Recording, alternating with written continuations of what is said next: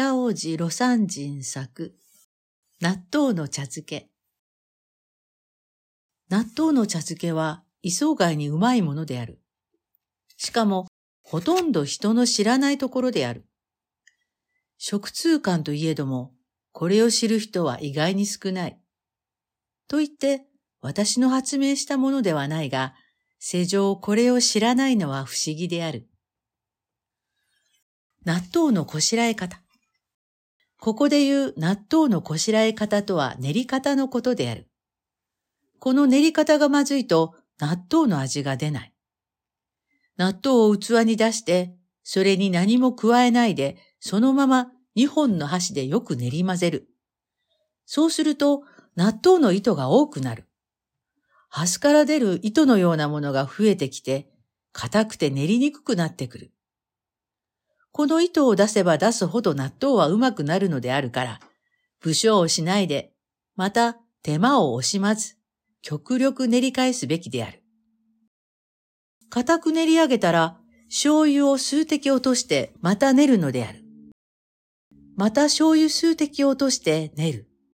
要するに、ほんの少しずつ醤油をかけては練ることを繰り返し、糸の姿がなくなってドロドロになった納豆にからしを入れてよく攪拌する。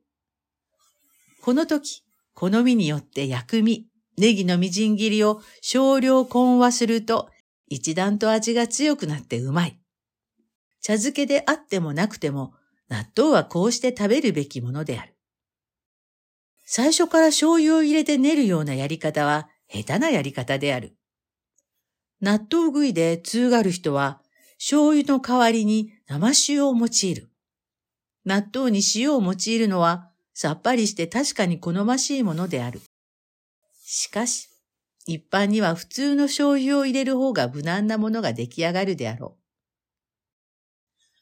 お茶漬けのやり方。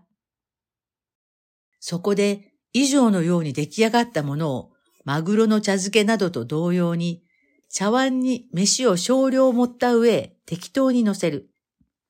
納豆の場合はとりわけ熱飯が良い。煎茶をかけ、納豆に混和した醤油で塩加減が足りなければ、飯の上に醤油を数滴垂らすのもいい。最初から納豆の茶漬けのために練るときは、初めから醤油を余計混ぜた方がいい。元来、いい味わいを持つ納豆に対して化学調味料を加えたりするのは好ましいやり方ではない。そうして飯の中に入れる納豆の量は、飯の4分の1程度が最もうまい。納豆は少なきに過ぎては味が悪く、大きに過ぎては口の中でうるさくて食べにくい。これはたやすいやり方で簡単にできるものであろう。早速、秋の好ましい食べ物として幸福を満たさるべきではなかろうか。納豆の良し悪し。納豆にはうまいものとまずいものとがある。